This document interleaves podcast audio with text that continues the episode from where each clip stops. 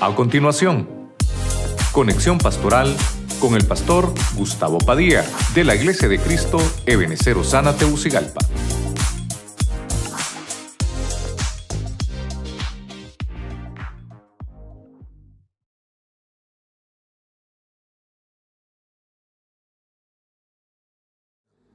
Hemos hablado de los atributos del manto. Tal vez nos quedamos un poco cortos, ¿verdad? Pero interesante que podamos entender tantas cosas que podemos extraer. El manto es cobertura, es estar bajo sujeción. Y uno de los primeros ejemplos que vimos fue Elías, de una manera interesante, porque Elías era el padre espiritual de Eliseo y, Elías le deja su manto a Eliseo y eso nos habla de una sucesión espiritual, de una sucesión ministerial y que obviamente el manto representaba ese respaldo divino que a la misma manera que Dios había respaldado a Elías, esa misma manera se iba a respaldar Eliseo. Vemos a Noé. Hay un manto, dice que, que se lo extendieron Sen y Jafet porque Can le había faltado reverencia, le había faltado respeto a su papá.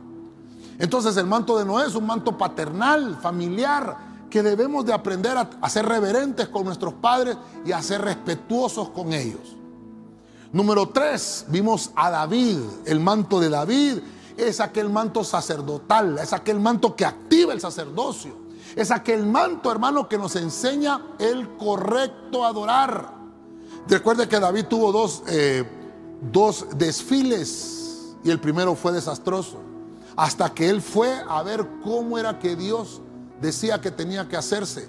Hermano, no es con nuestra propia, nuestra propia inteligencia o, entendimiento que debemos de hacer las cosas, es con lo que dice la Biblia. Vimos también a Pedro en el, punto número 4. El manto que tenía Pedro era un manto de una delegación de cobertura ministerial. Y dice la Biblia que tenía una asignación angélica, había un ángel eclesial, un ángel, hermano, que, que, lo, que lo, lo ayudaba, en un enviado de parte del cielo Igual que la iglesia al principio, nosotros debemos también entender que tenemos visitación angélica. Debe de existir a la manera de lo que hubo en el principio, también en el tiempo final. Vamos a tener esa administración angélica. Nos fuimos al libro de Ruth y en el libro de Ruth encontramos a Booz. Booz, tipo, sombra y figura de nuestro Cristo, de nuestro Señor, que extiende su manto. Pero fíjese usted que Ruth buscó a Booz y le decía, extiende tu manto sobre mí. Quiero que me cubra las faltas porque yo soy una moabita, soy una gentil. Yo no tengo derecho a entrar a, tu nación, ni mucho menos disfrutar de las, de las cosas buenas y hermosas que tiene tu pacto. Y entonces Booz, hermano, cubre a, a Ruth, le extiende redención, la redime. Mire qué interesante. Y cubre las faltas. Vimos a Mardoqueo en el libro de Esther, que no había recibido reconocimiento él había hecho tantas cosas buenas, había aconsejado incluso a su familiar Esther para llegar al reinado, pero él no había recibido la honra. No se desesperó Mardoqueo. Mardoqueo significa siervo de Marduk.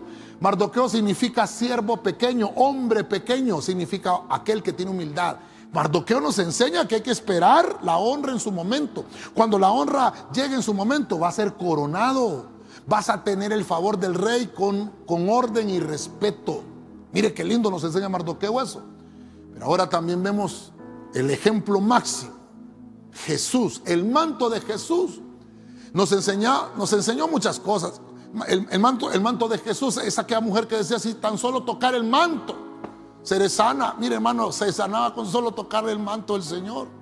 El manto de Jesús provoca sanidad, provoca redención, provoca salvación. Es un manto que nos redime. Tantas cosas hermosas. Pero vemos que en su última administración, el Señor con ese manto nos ministró el servicio. El Señor les pregunta a sus discípulos, ¿saben lo que les acabo de enseñar cuando Él les lavó los pies, hermano? El mayor sirve al menor, un manto que nos trae salvación. Amén. Y amén.